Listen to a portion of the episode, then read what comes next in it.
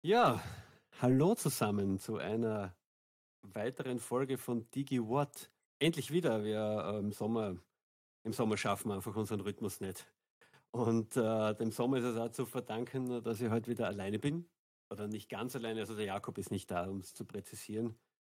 Weil wir halt Urlaube haben, wo es eh nice ist. Aber um das ein bisschen auszugleichen oder mehr als auszugleichen, haben wir heute einen Gast geholt. Den äh, Stefan Blumauer habe ich äh, bei mir von den Lichteneckers.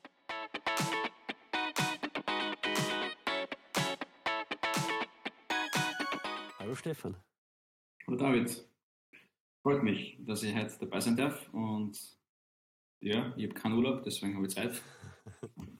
ja, wir haben eh ein bisschen hin und her braucht, bis wir es äh, dann mhm. geschafft haben.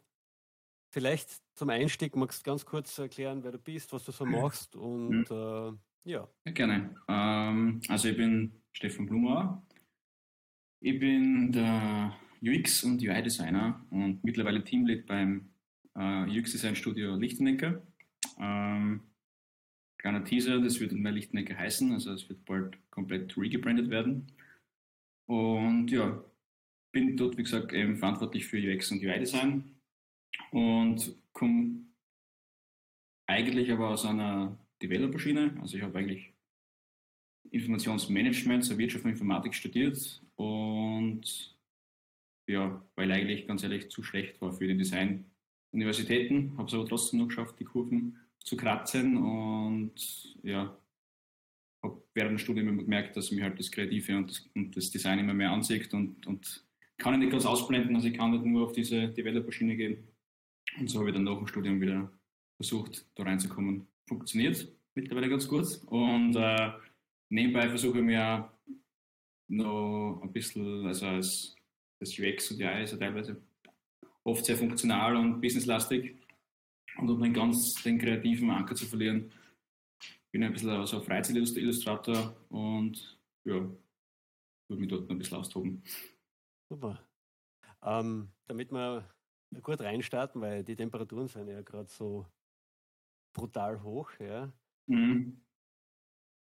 Würdest du eher auf Klimaanlagen verzichten oder aufs Internet? Äh, leicht zu beantworten Klimaanlagen, weil ich werde von Klimaanlagen krank. Also, ah, shit, ja, okay. ich habe schon befürchtet, weil du vorher gesagt hast, dass Hitze nicht so dein Thema ist. Aber ja.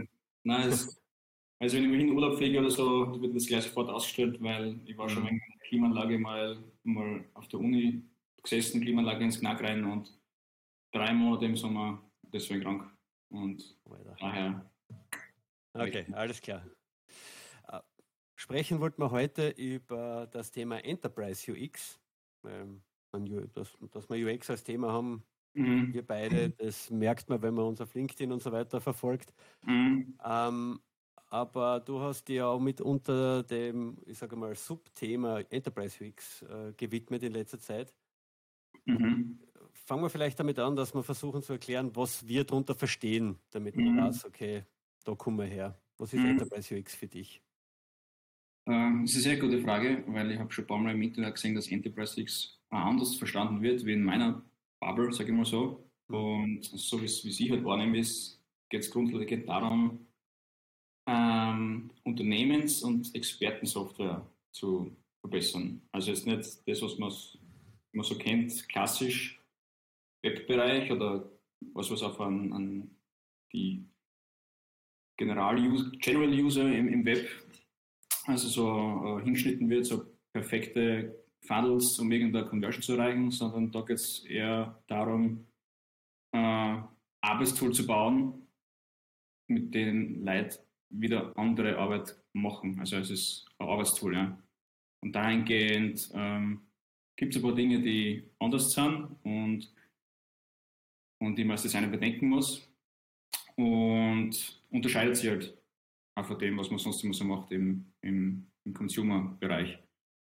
Und ja, und wie bin ich auf das gekommen? Selber, dass ich mich auf das fokussiere, eh, eigentlich durch die Auftragslage bei uns auch, dass da immer mehr passiert ist, dass man halt von Apps baut und dann mehr so Software und dann immer so Software, wo eigentlich für das Interne im Unternehmen dass das irgendwie bei der Arbeit hilft. Ja. Sei es ein Beratungstool oder sei es ein Internet, wo die Geschäftsprozesse abgebildet werden und, oder sei es jetzt bei einer Logistikfirma, wie die Leute die Aufträge eingeben, dass die, die und die Displays richtig geplant wird. Ja, und bin draufgekommen, dass das sehr, sehr komplex ist und teilweise muss man da Dinge, die man halt in der klassischen Design Education geklärt kriegt, ein bisschen umdenken, ja. Weil mhm. ich habe ein einschneidendes Erlebnis gehabt immer beim Projekt. Das erste bei Lichtenegger äh, für das Elba damals und da habe ich einen Haushaltsrechner designen sollen. Und dann haben wir halt noch ein Bilderbuch, Designvorgaben gemacht, wie es gehört, mit viel, ganz schön und, und, und, und viel Whitespace und es gibt alles ist ganz klar, was du hinklickst und es gibt einen Bearbeiten-Modus und den Modus und den Modus. Und dann haben wir das präsentiert in die Kunden oder halt die Leute, die es benutzen sollten und dem wir dann zerrissen in dem Meeting und dann eigentlich gesagt, okay, das ist also Excel ist viel einfacher als das, was ich da gemacht habe. Ziemlich peinliche Geschichte. ähm, ja, und seitdem haben wir gedacht, okay, das passiert nicht mehr und habe mich dahingehend mehr mit dem beschäftigt, wo sind die, wo muss man sich da mehr reindenken und aufpassen, wenn es um sowas geht. Mhm. Mhm. Jetzt, hast, jetzt hast du ein paar Mal gesagt, dass es eben äh, Unterschiede gibt zwischen, ich sage mal, Consumer UX für Apps und Webseiten und so gleich. Dann vielleicht mhm. ist auch noch so eine Abgrenzung, so, weiß ich nicht, so wie nenne ich das jetzt, vielleicht so Business-Apps, die man nur so ein bisschen braucht, wie zum Rechnungen schreiben und so weiter mhm. vielleicht. Und eben der Enterprise UX, Whitespace war schon ein Thema, aber mhm. was, was, was wären für die noch so um, ein Kernunterschied, was du sagst, ja, das ist in Enterprise UX fundamental anders als jetzt mhm. in, in, einem Consumer-Bereich? Ähm, fundamental anders ist es, dass du diese Tools täglich wiederverwendest oder halt diese die Arbeiten, die du mit den Tools machst, das sind repetitive Arbeiten und im Vergleich zu dieser Standard Consumer UX ist es alles darauf hingelegt, dass es beim, beim ersten Mal benutzen muss es fein sein und alles muss erklärt sein, es darf keine Fehler geben, ist okay. Wenn du es aber so aufbereitest, so, so fürsorglich quasi und so, so bemutternd, ähm, dann ist das eigentlich ein Hindernis, wenn das du das täglich benutzt, weil dann kriegst du schon, du du kriegst ja quasi deinen eigenen Flow rein, deinen, deinen Drive und, und da kann man die Dinge dann, wie soll ich sagen, fokussierter machen. Ähm, also alles, was unnötig ist oder unnötig als, als ausstehend, wie soll ich das beschreiben, kann man weglassen, weil wie gesagt, du machst es ja täglich, du lernst es dann irgendwann auch die Workflows. Mhm. Und es geht ja darum, dass du effizienter wirst. Und das ist ein wesentlicher Unterschied. Also es ist ein Unterschied, wie gesagt, wenn ich eine Eingabemaske zum Beispiel vergleiche jetzt mit einer, weil ich es vor kurzem gemacht habe, Online-Strecken, um eine Haushaltsversicherung abzuschließen und da die Kunden zu gewinnen, da muss der Fund dafür pipi-fein Design sein, dass alles klar ist, nirgends irgendwo ist, ist, ist ein Fehler oder halt geht nirgendwo kann, denkt sich der User ah, unklar oder halt führt dahingehend, dass man abbricht, ähm, während, während zum Beispiel bei einer Auftragserfassungsmaske im Logistikbereich, wo die Leute jeden Tag in der Früh unter Zeitdruck Aufträge eingeben müssen. Ähm, das ist eine andere, andere Umgebung, ein anderer Zugang. Und dahingehend muss ich das so designen, dass ich alles, was Störung ist, weggebe und Fokus auf mit der wiederholten Nutzung werde ich besser. Ja, so in die Richtung. Das heißt, die wenn ich das richtig verstanden habe, kann ich davon ausgehen, dass äh, bei so einem Expertensystem ich eine Benutzerin habe, die die Domäne kennt. Also genau. Sprich, die weiß, um was geht, ja, mhm. ähm, die potenziell einschulen kann, mhm. mit welcher Maßnahme auch immer. Und dadurch kann, sie, kann er sie dann voll effizient durch diese Arbeitsschritte durch. Und das ist dieses, diese Effizienz der Arbeitsschritte und dieses, die Software nimmt sich selber ein bisschen zurück, glaube ich, ist da irgendwie. Genau, richtig, ja. Ja. Und das ist ja so, ähm, das habe ich einmal ganz cool gefunden, da gibt es ja diese, diese russische Medienwissenschaftlerin, die zitiert ganz oft in meinen mhm. Vorträgen für Enterprise UX, die heißt die, die, jetzt fällt mir der Name nicht ein, das ist ein bisschen kompliziert zum Olia Viviana, glaube ich, was oder so. Die hat sich früher mit diesen Rich Internet Applications beschäftigt. Mhm. Die hat damals schon gesagt, wenn man sowas baut, ja, ähm, du hast User, die sind lernfähig Also die schauen sich eine App an oder ein Tool und die wissen dann, das auch so einzusetzen, wie es vielleicht gar nicht konzipiert war. Ja? Aber das Tool bietet einfach so viele Möglichkeiten, damit die User dann selber für sich so einsetzen, wie sie es brauchen. Und man kann es ja vergleichen wie ein stinknormales Buttermesser, streiche ich halt, ja. Aber mit einem Schweizer Taschenmesser ungeahnte Möglichkeiten, so in die Richtung. Irgendwie. Ja. Aber wenn du einen Experten, eine Userin, User ein Buttermesser in die Hand gibst, kann es mhm. passieren, dass sie einen Schraubenzieher benutzen. Ja, auch zum Beispiel, ja. Mhm. Also was denkst du vielleicht vorher nicht, ja? Beschreibst das beste Buttermesser der Welt, mhm. wie man alles streichen kann und dann mhm. benutzt du es als Schraubenzieher. Und ich glaube, solche Szenarien hat man ja. in, in, in, in, in Unternehmenssoftware auch ganz oft. Ja, na voll. Dass, die, äh, dass sie teilweise ihre eigenen Flows drin finden. Voll, ja. Ähm, man guter Ding, kurz zum Vergleichen, also stell dir mal vor, also, oder nimm, nimm Figma her oder Sketches, mhm. das, ja, je nachdem, wer was macht. Oder halt diese Audio-Software und alles mögliche her, mhm. die ganze Adobe Suite. Suite. Ähm, stell dir vor, das wäre so designt, wie es sein soll, also dass jeder gleich alles am ersten Blick checkt. Ja. Das kannst du nicht verwenden. Das ist zu schwierig. Ja, mhm. LTS charged, mhm. weil ich habe, äh, wie ich angefangen habe, mich mit UX generell äh, zu beschäftigen und mit Design, habe ich natürlich einmal alles konsumiert, was es in, im Consumer-Design-Bereich so gibt. Gell? Ja. Es gibt ja, also da, es ist ja, wenn man im Internet zum Recherchieren anfängt, gibt es ja von dem natürlich viel mehr als jetzt davon den komplexeren Dingen, von denen wir jetzt so gesprochen haben. Und das ja. man dann so auf und dann machst du die mhm. erste Applikation mit diesem neu gewonnenen Wissen, gell, machst viele Screens, machst einen ja. Screen für Bestätigen und so weiter. Ja. Mhm. Und die Leute brauchen auf einmal, statt wie früher, keine Ahnung, 10, 15 mhm. Sekunden für einen Prozess, brauchen sie auf einmal zwei Minuten. Genau, ja. Das, das tut da halt keiner. Also das mhm. funktioniert halt nicht, ja. ja. Ähm, und deswegen glaube ich, dass man, dass vieles von dem Know-how, das man vielleicht im Consumer-Bereich sich angeeignet hat, dann schon fast schädlich ist im, mhm. in, dem, in dem Segment. Absolut, ja. Ganz bewusst umdenken muss. Ja. Voll. Weil wie du sagst, es geht ja um, um eigentlich geht es ja um Prozesse, die du machen sollst und das ist oft unter Zeitdruck, weil irgendwo steckt wieder KPI dahinter, irgendwo steckt wieder mhm. Geld dahinter und da geht es nicht um, um, um das Interface per se, sondern da geht es ja, geht's ja, geht's ja nicht, ja. aber da geht es noch stärker um das, was sollst du eigentlich mit dem, mit dem Interface beziehungsweise mit, dem, mit der App, wo das Interface drauf mhm. das machen. Ja. Und um, am stärksten ist mir das bewusst geworden, wie, wie man damals einen Kunden gehabt im Logistikbereich, die wirklich unter Zeitdruck arbeiten müssen und wo wirklich durch schlechte UI das dazu geführt hat, dass die, dass die Leute teilweise länger braucht haben, die Sachen einzugeben, Fehler gemacht haben weil, weil es einfach so gebaut worden ist, dass du als User in irgendeinem Level von, von, von, der, von der App die Informationen hast merken müssen und in ein zweites Level reinspringen, also der klassische Pagewechsel, mehrere Pagewechsel und dann weißt du nicht mehr, was ist da passiert, was ist da passiert und, und mhm. verwirrt dich voll. Du wirst, also das Thema kognitive Überladung und das ist irrsinnig, irrsinnig wichtig in dem Bereich, dass du die Leute nicht überforderst, weil du bremst die Leute aus, die machen dann Fehler und in dem Fall kann das dann wirklich dazu führen, dass äh, komplette Dispo fehlgeplant wird und dann steht das voll vor Auto bei dir. Oder das mhm. hat einen haufenweise, das ist ein richtiger, äh, du, du löst da an, an Tornado an Problemen und, und, Kosten, löst du da aus. Ja? Und also ist interessant, was eigentlich ein falsches UI bewirken kann oder schlechtes dahingehend. Mhm. Ja, definitiv. Also, weil ein Erlebnis oder Erfahrung, die ich auch gemacht habe, ist, ähm, man, man sagt ja prinzipiell, gibt den Userinnen nur die notwendigste Information, die sie jetzt gerade brauchen. Mhm. Nur ist es halt fundamental unterschiedlich zu so einem Experten in einem System, ja. weil da haben die Leute teilweise den Screen natürlich voll mit Informationen, weil manche benutzen, die haben das den ganzen Tag offen und die benutzen mhm. das als eher Kommandozentrale quasi. Ja. ja. Und wenn du die Applikation dann so designst, dass du ständig woanders hinspringst, dann fällt mhm. dort wieder Information, da fällt eine Information, ja. Äh, dann fangen die Leute entweder an, das habe ich gesehen, ja, das war ein, ein Augenöffner, fangen dann an zu mitschreiben auf den mhm. Zetteln, nebenbei ja. die Information aus deiner Applikation heraus, wo du ja. eigentlich versuchst, das Papier loszuwerden. Mhm. Oder sie haben mhm. sieben Tabs offen mit den, mit, den, Informationen.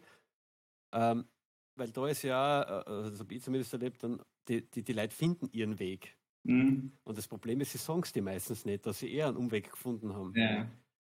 Ähm, wie ist denn da, da, da, für die das Thema Messbarkeit? Geht es ja, wenn ihr so ein Expertensystem äh, mhm. macht, ähm, nehmt ihr euch da vorher, keine Ahnung, irgendwelche Metriken vor, die ihr dann auch messt und abfragt während der Benutzung? Oder? Äh, ist halt immer, also Standardantwort, it depends. ja, ja, klar. ist äh, bei uns, also ich komme ja aus einem Agentursetting. Mhm. Ähm, also wir haben sehr viel dahingehend ist oft so, dass, dass wenn Kunden zu uns kommen, dahingehend, da gibt es nichts. Ja? Ähm, dass wir es eher so schauen müssen, dass wir es einmal auf, aufbauen, dass wir das, diese Dinge arbeiten, was könnte man denn hernehmen mhm. und, und, oder halt schauen, die Zeichen sehen, wo brennt es eigentlich. Zum Beispiel, dass man sieht, hey, die Hotline läuft über. Ja? Ähm, dann halt schauen, nehmen wir mal das her als, als, als, als Größe. Teilweise es gibt sind die Größen oder halt die Messgrößen ein bisschen subjektiver, weil man es halt emotional beschreibt in die Usability-Studien. Und mhm. wir müssen halt irgendwie, uns ist oft so, wir müssen vorher irgendwie schauen, auf welche Zeichen können wir oder Signale können wir hören. Und, und dann im Prozess schauen, wie können wir da wirklich eine Metrik aufbauen. Und das ist für uns jetzt auch immer Learning. Ähm, da tun sie sicher andere leichter, wenn du in ein Setting reinkommst, wo es schon was gibt, gibt es auch, ja, dass sie sagen, hey, sie haben das schon definiert, das sind, wir können das mit Analytics auslesen oder wir können die Zeit auslesen, das ist dann natürlich einfacher. Aber sonst, ähm, ja, müssen wir das eigentlich immer zu Projektbeginn irgendwie schauen, was können wir da eigentlich machen, weil es halt oft so ist, dass es noch nichts gibt in die Richtung. Und ja. Mhm.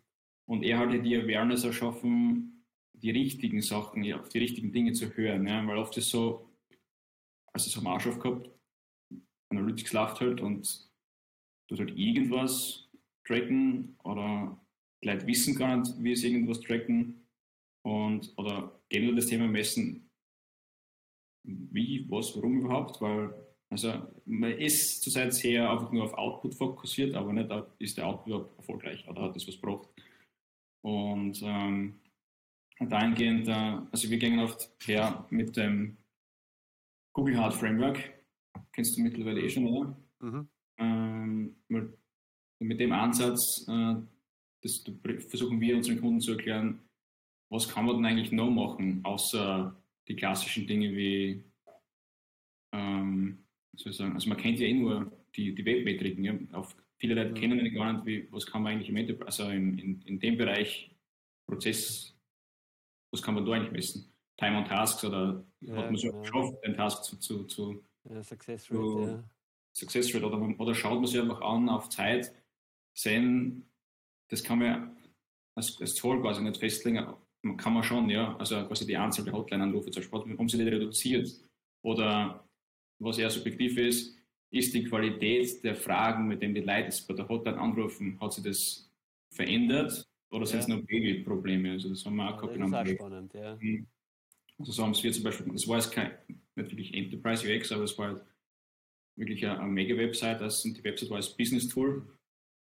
Und da haben wir quasi dann so den Erfolg gemessen, dass vorher war es so, dass die Leute angerufen haben auf, bei der Hotline und, und da haben die Leute dort die User am Telefon erklären müssen, wo sie was finden auf der Webseite. Ja, man ist wirklich so gegangen, ja, sehen Sie das, das Kastel da in der zweiten Reihe ganz links, da müssen Sie draufklicken ja, oder Download-Links verschicken, weil die Downloads nicht ja. finden. Also die komplette Navigation hat voll funktioniert. Und wir haben da gemerkt, nach des Umbaus und nach einer Zeit, hat halt ein paar Monate gedauert, wir haben gefragt, wie geht's? Ähm, ja, weniger Anrufe und wenn Anrufe da sind, kann man gleich viel konkreter über das Produkt sprechen eigentlich und nicht über die Handhabung des, ähm, äh, des Tools. Und das sind auch so mhm. Größen, wo du sagst, du kannst messen, wie hat sich was verändert oder nicht. Ja? Und das ist das, mit dem wir halt arbeiten, weil wir oft so Truppe sind. Wir haben halt Agentursetting kleiner, wir müssen schauen, wie kann man da schnell irgendwas machen. Mhm. Also ist ein Budget drin. Ähm, und je nachdem, wissen wir nicht, wie langsam über ein Projekt dabei. Deswegen haben wir so, kleine, so, so kleine Tool-Signale, auf die wir hören, auf die wir aufmerksam machen, um zu schauen, wie können wir schauen ähm, oder sagen, hat es was gebracht oder hat es nichts gebracht. Und wenn wir dann länger dabei sind, können wir eh mehr, mehr machen dahingehend. Jetzt hast du am Anfang das äh, Wort Awareness benutzt, weil das ist ja auch etwas, mit dem ich kämpfe oder das ich mir ein bisschen auf die Fahne geschrieben habe, auch die Awareness mhm. für das Thema zu stärken. Mhm. Weil ich erlebe es halt sehr oft, wenn ich so, ähm, wenn man so ein Projekt anfängt oder in den ersten Phasen ist und da geht es halt um Unternehmenssoftware, steht dann vielleicht im Angebot oder in den Anforderungen ganz am Ende irgendwo eine Zeile, ja, und benutzbar soll es halt auch sein. Oder in mhm. Ausschreibungen, ja, eine benutzerfreundliche Oberfläche mhm. ist zu gestalten, so als mhm. Beisatz. Ähm, anscheinend ist es, noch, ist es mittlerweile einigermaßen akzeptiert, wenn man eine Consumer-Facing-Applikation macht, dass man UX-Methoden anwendet, weil das muss ja alles super sein. Mhm. Aber bei Unternehmenssoftware ist das noch nicht so richtig ankommen, finde ich. Mhm. Ähm, was, hast, was hast du da so für Strategien für dich äh, in der Argumentation am Anfang zu sagen, hey, Leideln, mhm. wir müssen das ordentlich machen, das wird sonst mhm. nichts. Ja? Ja, es ist immer unterschiedlich. Ähm, wieder depends, wer ist die, also wie, yeah. wie, sind die, wie sind die Leute drauf eigentlich, also wie ist der Kunde da drauf? Also es gibt ja die Hardliner, die sagen, das machen wir einfach so, immer wurscht. Ähm, mhm. Du kannst argumentieren, was du möchtest. Ähm, haben wir auch gehabt. Dann haben wir halt die klassische Strategie, okay, also wir sichern uns was ab, wir, wir müssen darauf hinweisen, dass das halt wichtig ist. Mhm. Ja, eigentlich kannst du das gar nicht wegdenken, aber wenn es ja wirklich ist wirklich der Worst Case, ja. Also es passiert ganz selten, aber wenn es mal passiert, dann einfach die Anfahrtaktik oder halt, dann muss es halt ähm, gegen die Wand fahren lassen, bis dann ein bisschen was passiert. Das haben wir schon gehabt, ja. Also wenn du sagst, du hast wirklich so ein Projekt mit einem wirklich, wirklich eigensinnigen, egozentrischen Vorstand, der halt weiß, was ist, ja. Man erzahlt mhm. ja und mehr hinweisen kannst du nicht sind wir an die Wand gefahren mit dem Projekt. Ja. Und dann hat sich auch trotzdem dahingehend ein bisschen was gerührt, ja, weil dann das war, war so, ja, ich wasche, was meine Leute brauchen. Ah, ja, ähm, Klassiker. Ja. das Klassiker, ja. Aber so grundsätzlich haben wir eigentlich keine Probleme mehr mit dem, dass wir es rein reklamieren müssen oder so. Also es ist mhm. also, es kehrt es einfach so zur Art, wie wir arbeiten. Es ist einfach drinnen. Ähm, mittlerweile muss ich sagen, ist es ja leichter, weil es tut ja eh schon fast jeder, also fast jeder. Es macht ja richtig, aber es ist leichter als vor fünf Jahren zum Beispiel. Ja. Und, das stimmt. Und, ja. Ähm, und ihr ja. habt das ja, also Lichtenegger ist ja bekannt dafür und deswegen, wenn man mit euch da zusammenarbeitet, wird man ja. erwarten, dass da was passiert. Ja. Äh, bei uns bei Trigo, uns nimmt man halt noch viel mehr als die reinen Softwareentwickler wahr. Und da, da tue ich mir vielleicht manchmal ein bisschen schwerer noch zu sagen, hey, aber mhm. ist wahrscheinlich ja. gerne mal ein User Research machen und so. Ja. Ne? ja. Ähm, es ist, es ist, also ich muss schon sagen, es ist trotzdem noch immer Aufklärungsarbeit. Ja? Also der ganze Job bei uns ist Aufklärungsarbeit. Wir müssen immer erklären, wie wir was machen, weil grundsätzlich kommen Kunden zu uns mit einer Vorstellung, sie hätten das gern, mhm. aber sie stellen sich vor, wie das baut wird, aber das wissen sie ja nicht. Dann ist es so unser Job zu erklären, nee, machen wir eigentlich gern, aber wir müssen das so machen, weil so und so und so.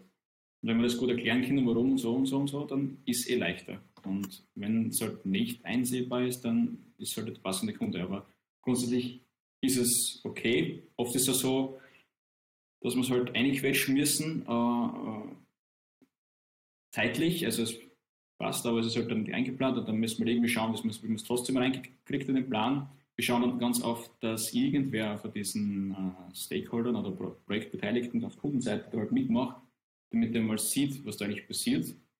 Und wenn das einmal passiert, ist auch wieder sehr leicht, weil dann checken die erst wirklich oder fühlen und sehen das, was passiert da eigentlich, was bringt das eigentlich? Und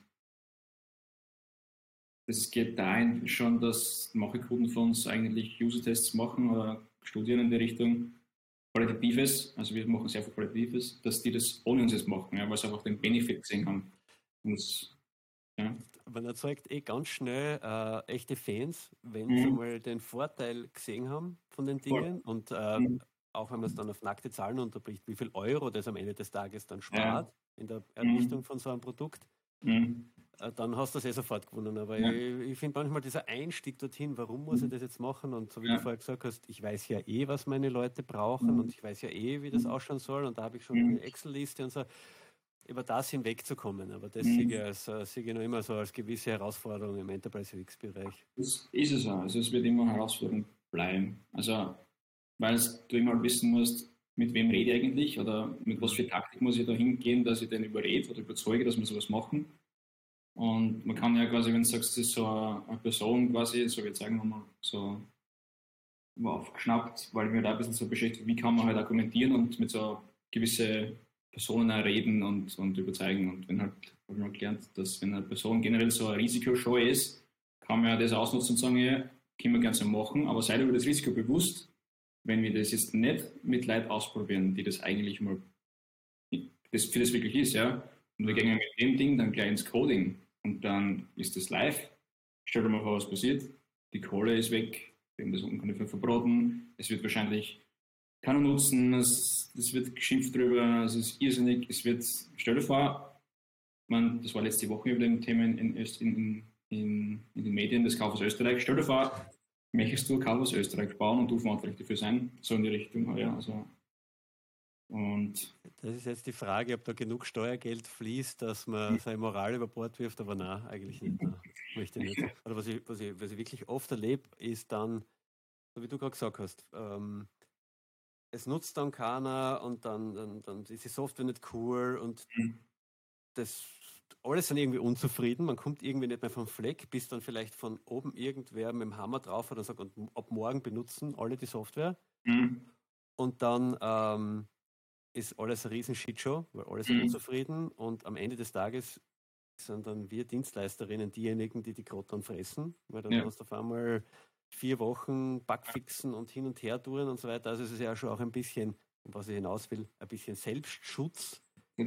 Wenn wir ganz am Anfang von einem Projekt ordentlich dagegenhalten und sagen, nein, nein, nein. Mhm. Den Code, den schreiben wir ganz zum Schluss. Mhm. Vorher müssen wir mal herausfinden, was wir tun. Und vor allem, und das ist das, was ich damit, glaube aussagen möchte, wenn man eben User-Tests macht, Interviews macht, mit den Leuten spricht, dann erhöht man einfach auch die Chance ganz massiv, mhm. dass diese Software danach dann auch benutzt wird. Nicht nur, dass sie benutzbar ist, sondern mhm. auch benutzt wird von den Menschen. Genau. Weil in den alten Tagen hat man einen Auftrag gekriegt von irgendwo weiter oben in der Hierarchie, hat eine Software geschrieben, drei Monate später mhm. ist die ausgerollt worden und von einem auf den anderen Tag haben die Leute neue Software gehabt. Mhm. Dann hast du das noch durch stundenlange Schulungen durchgejagt. Mhm. Kann, hat sich keiner was gemerkt und dann äh, ist das große Jammern losgegangen und der Support mhm. ist übergangen und so weiter. Ja. ja. ja. Und ähm, das, ist, äh, das ist nämlich ein Vergleich, den ich dann immer ganz gern auch in Euro heranziehe, weil das kannst du mhm. ganz klar rechnen, wie viel mhm. mehr das andere kostet. Ja. Ja. Total, ja. Stichwort Einschulungen, weil Expertensystem und so weiter.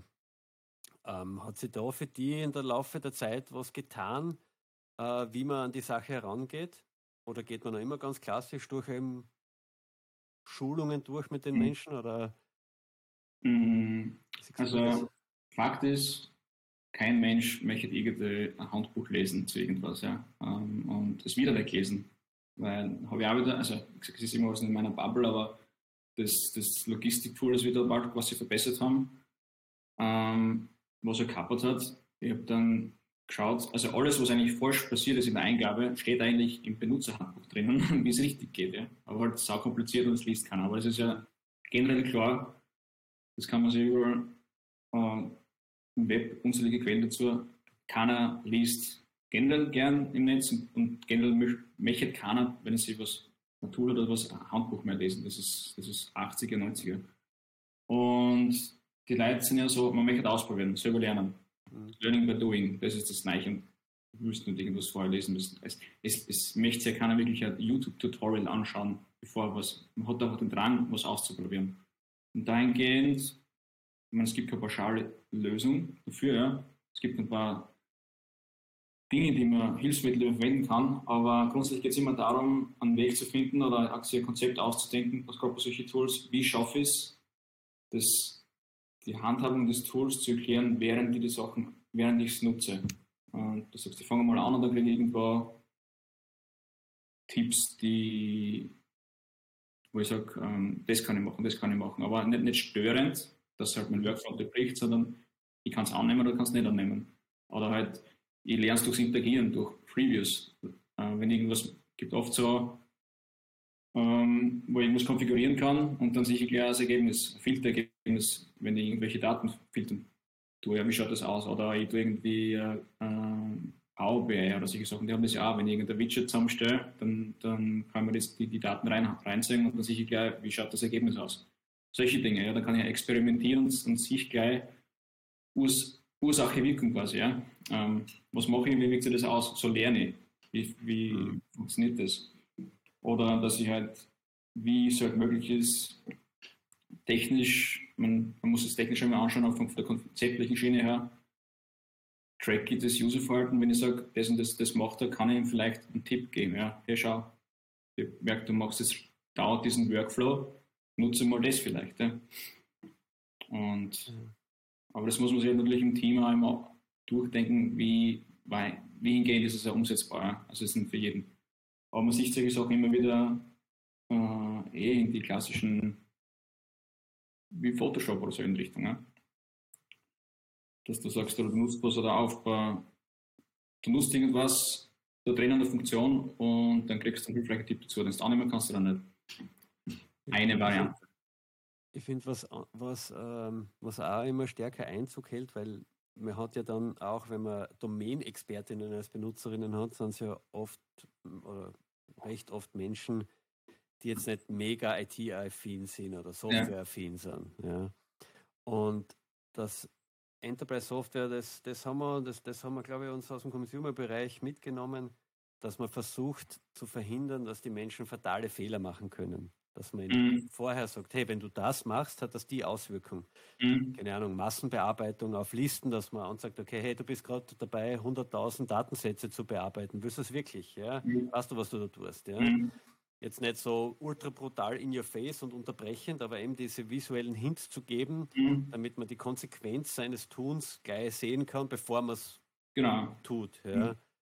Ähm, das sind sicher so Dinge, die, die eine gewisse Herausforderungen mitgeben, weil äh, das habe ich gemerkt, du musst den Menschen echt, wenn sie neue Software kriegen, vor allem am Anfang die Angst nehmen, was falsch zu machen. Ja. Das ist ganz stark ja. immer. Ja. Das stimmt, ja, guter Punkt, weil für viele ist das Software immer noch ein Mysterium, was passiert eigentlich und, und manche wissen ja gar nicht, auch wenn sie eine extrem arge äh, Web-Applikation nutzen quasi, aber wissen vielleicht gar nicht, dass wo sie gerade drinnen sind, dass es ein Browser ist. Ja. Das ist also das, ja, da fängt schon, das stimmt, ja. Ja, und das, das ich, findest du aber auch nur raus, ja. Gut, wenn du halt wirklich einmal dich hinsetzt oder die Zeit nimmst, um zu beobachten, wie benutzen Leute deine Software, in was für einen Kontext, oder das, das was du baust.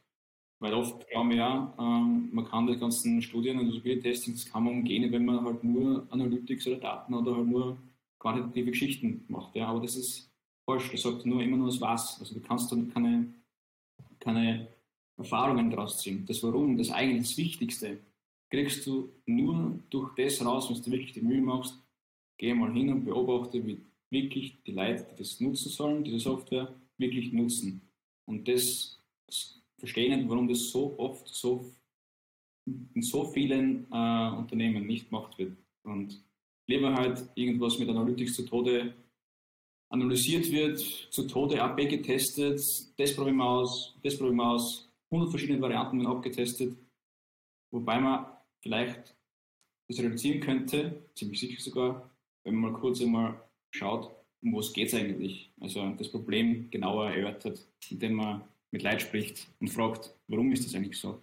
Und dann kann man sich diese Varianten, was ich AB testen möchte, vielleicht gescheiter machen, punktierter und fokussiert und weniger. Also nicht herumprobieren. Und ich kann auch, ich kann meiner Freundin Blumen schenken, unmögliche Sachen ausprobieren. Aber wenn ich einfach mal frage, hey, was sind meine Lieblingsblumen? Und dann weiß ich es gleich, ja, dann schenke ich sie. Um, zum Beispiel. Das ist äh, ein ausgezeichneter Schluss, finde ich. Das heißt, mit Menschen sprechen. Ich bin mhm. ein großer Fan von Field Studies. Ähm, Stefan, wir schließen den Podcast immer mit so einem, einem Action-Item der Woche ja, wo wir unseren Hörerinnen und Hörern irgendwie mitgeben, so ein, ein Ding, das sie vielleicht bis sie die nächste Folge hören und nach dem Sommer ist halt noch ein bisschen länger Zeit, mhm. tun können. Ähm, fällt da so spontan was ein, was sagst, hey, das könnt ihr eigentlich mal ausprobieren, um vielleicht zum Beispiel den Wert von ordentlicher UX-Arbeit auch mal zu spüren, ohne dass man gleich ähm, jemanden wie uns beauftragen muss. Hm. Hm. Du hast mir. Jetzt habe ich die. Jetzt hast du. Ähm, muss ich überlegen. Boah, jetzt hast du mir. Äh, dann habe ich was. Jetzt, jetzt mache ich, weil ich knüpfe an das an, was du vorher gesagt hast, weil du hast mhm. eigentlich schon das für mich perfekte Action-Item vorher gesagt. So. Ähm, geh mal, ähm, man jetzt, wenn man im Remote-Setting ist, ist es manchmal ein bisschen schwieriger, aber sonst auch. Mhm. Nimmt man kann sich die Zeit nehmen und mhm. mal ein paar Stunden bei jemand anderen ähm, über die Schulter schauen. Ja. Mhm. Wie benutzen die die Software, die man so im mhm. Unternehmen im Einsatz hat und so weiter. Und da kann man viel mehr drüber lernen, Mhm. Vor allem, wenn, man, wenn, wenn beide die Software einsetzen, die gleiche, wie mhm. unterschiedlich die Menschen die Software mhm. einsetzen. Und das kann vielleicht so ein bisschen das Verständnis steigern, mhm. warum diese Arbeit am Anfang so wichtig ist. Das finde ich gut, ja. ja. Um, genau, also in unterschiedlichen Kontexten Arbeitskollegen anschauen, wie gehen die eigentlich um mit, mit dem Google Kalender zum Beispiel, ganz ja. einfache Dinge. Oder wie geht, dass du mal ein Family Fest hast, wie gehen deine Family Leute generell mit deinem Handy um? Ja. Wie tippen die? Oder in den in die Öffis nicht selber aufs Handy schauen, sondern schauen, wie die anderen das Handy benutzen. Zum Beispiel. Ja. Super, Stefan, vielen, vielen Dank, dass du heute da warst. Ähm, wenn meine Hörerinnen und Hörer ein bisschen mehr über dich erfahren möchten, wo findet man die so im Internet? Ähm, ja, im Internet, ich habe eigentlich keine eigene Online-Präsenz, weil ich bin sehr busy immer und keine Zeit für das, aber ich habe äh, wenn, dann äh, eher auf äh, lichtenecker.at also dort natürlich alles, was ich so mache, drauf. Oder Instagram, Insta, in äh, Lichtenecker und, und selber bin ich eben auf LinkedIn anzutreffen, eben mit meinem Namen Stefan Blumer und äh, auf Instagram habe ich noch meinen Art-Channel, das heißt Atelier Flower Arch. Ja, da, da findet man mich, ja. Aber grundsätzlich ist über Lichtenecker der Hauptkanal oder LinkedIn, ja. Super. Werde ich alles in den Shownotes äh, auflisten. Einen Instagram-Kanal muss man dann noch schicken, dann folge ich dir ja. gar nicht. Ja. Ähm, Wenn es Fragen gibt zu dem Thema rundum, dann bitte wie immer gern an podcast.dige-wort.com. Ich habe es endlich einmal aussprechen können. äh, ich freue mich natürlich auch über Bewertungen, ähm, wo auch immer ihr den Podcast hört. Haut uns fünf Sterne rein. Ähm, und damit sage ich nochmal Danke, Stefan. Sogar danke. einen schönen Sommer, falls wir ihn hören. Ciao, ciao. Ja. Tschüss.